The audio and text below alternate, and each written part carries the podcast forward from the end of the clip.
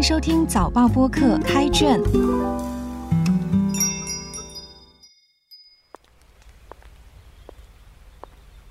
我是联合早报数码内容记者黎康，让我们一起走入新加坡文学的世界。今天分享一首诗《对看》，作者林高。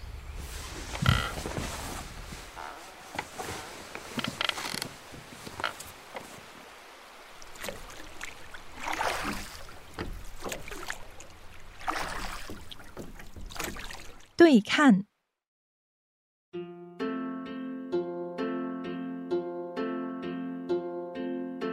聪明穿针一样烫。你的目光，思念中一株香灰立木不由自主着火，燃烧，真的好看。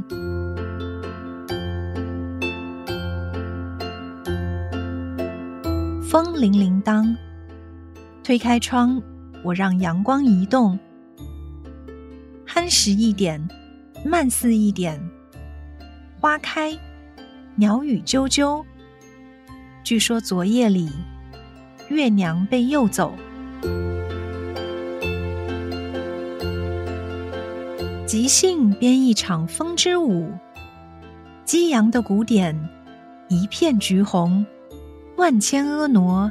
拾得落地的声音，石头旋即崩裂，飞出一对水蓝扑向风的快乐。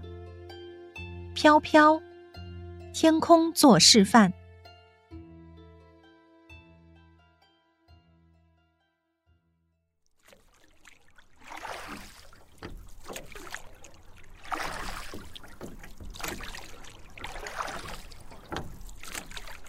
你喜欢读诗，是否因为在似懂非懂间，诗句让你感受到其中的情感，体悟到某种心境？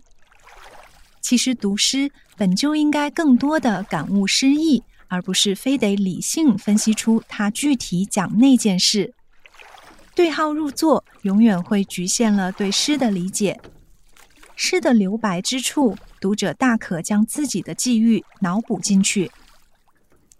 诗题对看中，对和看是线索，读者可以从三个角度去看。首先是联合通感跟类似印象派对景物的审美方式去观察，再来是通过立体画派那种关注的视角去整体的感受。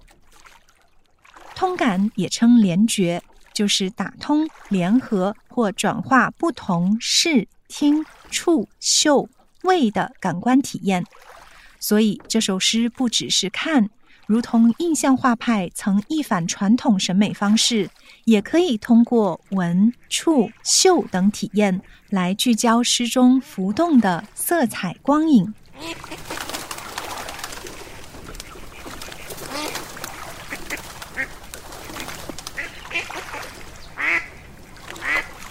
这首诗开头讲聪明。这种状态用针做比喻，突出其尖锐，其中联合了视觉和触觉的痛感来刺激读者。然后又说思念树、燃烧树，且烧得好看。这里是触觉的热，遇上冷绿色转为热情的火红色。第二节有关风、风铃和鸟语的声音，也尽是声视两绝的连通。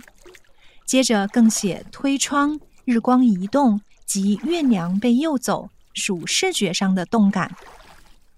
既然说对看，第一、第二节隐含视角的差异是两个人在对看吗？第一节灼热的、激情的、毁灭的，是好看；对比第二节渐冷的、缺失的，则是淡然、迟、拙、憨。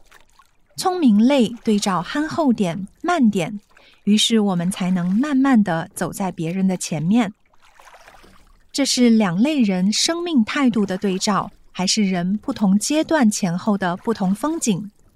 是倒下的香灰梨木，还是推开窗花渐开、鸟时鸣、月已逝两种生命状态在对话？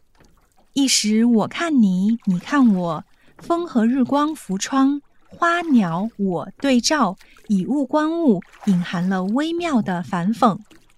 就如同你看立体派、看毕加索的画，不同角度和色块互补，联合构成一个整体。第三节也同样色彩流动，声相万千。诗先是写爆发出激烈的鼓点，再写颜色和橘红色万千婀娜坠落有声，石头迸裂，再飞出一对水蓝色。这里让一些读者想起苏东坡的《念奴娇》，其中一个版本是“大江东去，乱石穿空，惊涛裂岸，卷起千堆雪”。第一段的爆裂和第二段的迟缓，产生了第三段的激起千层浪，最后进入一种蓝色的天空飘飘悠然的境界。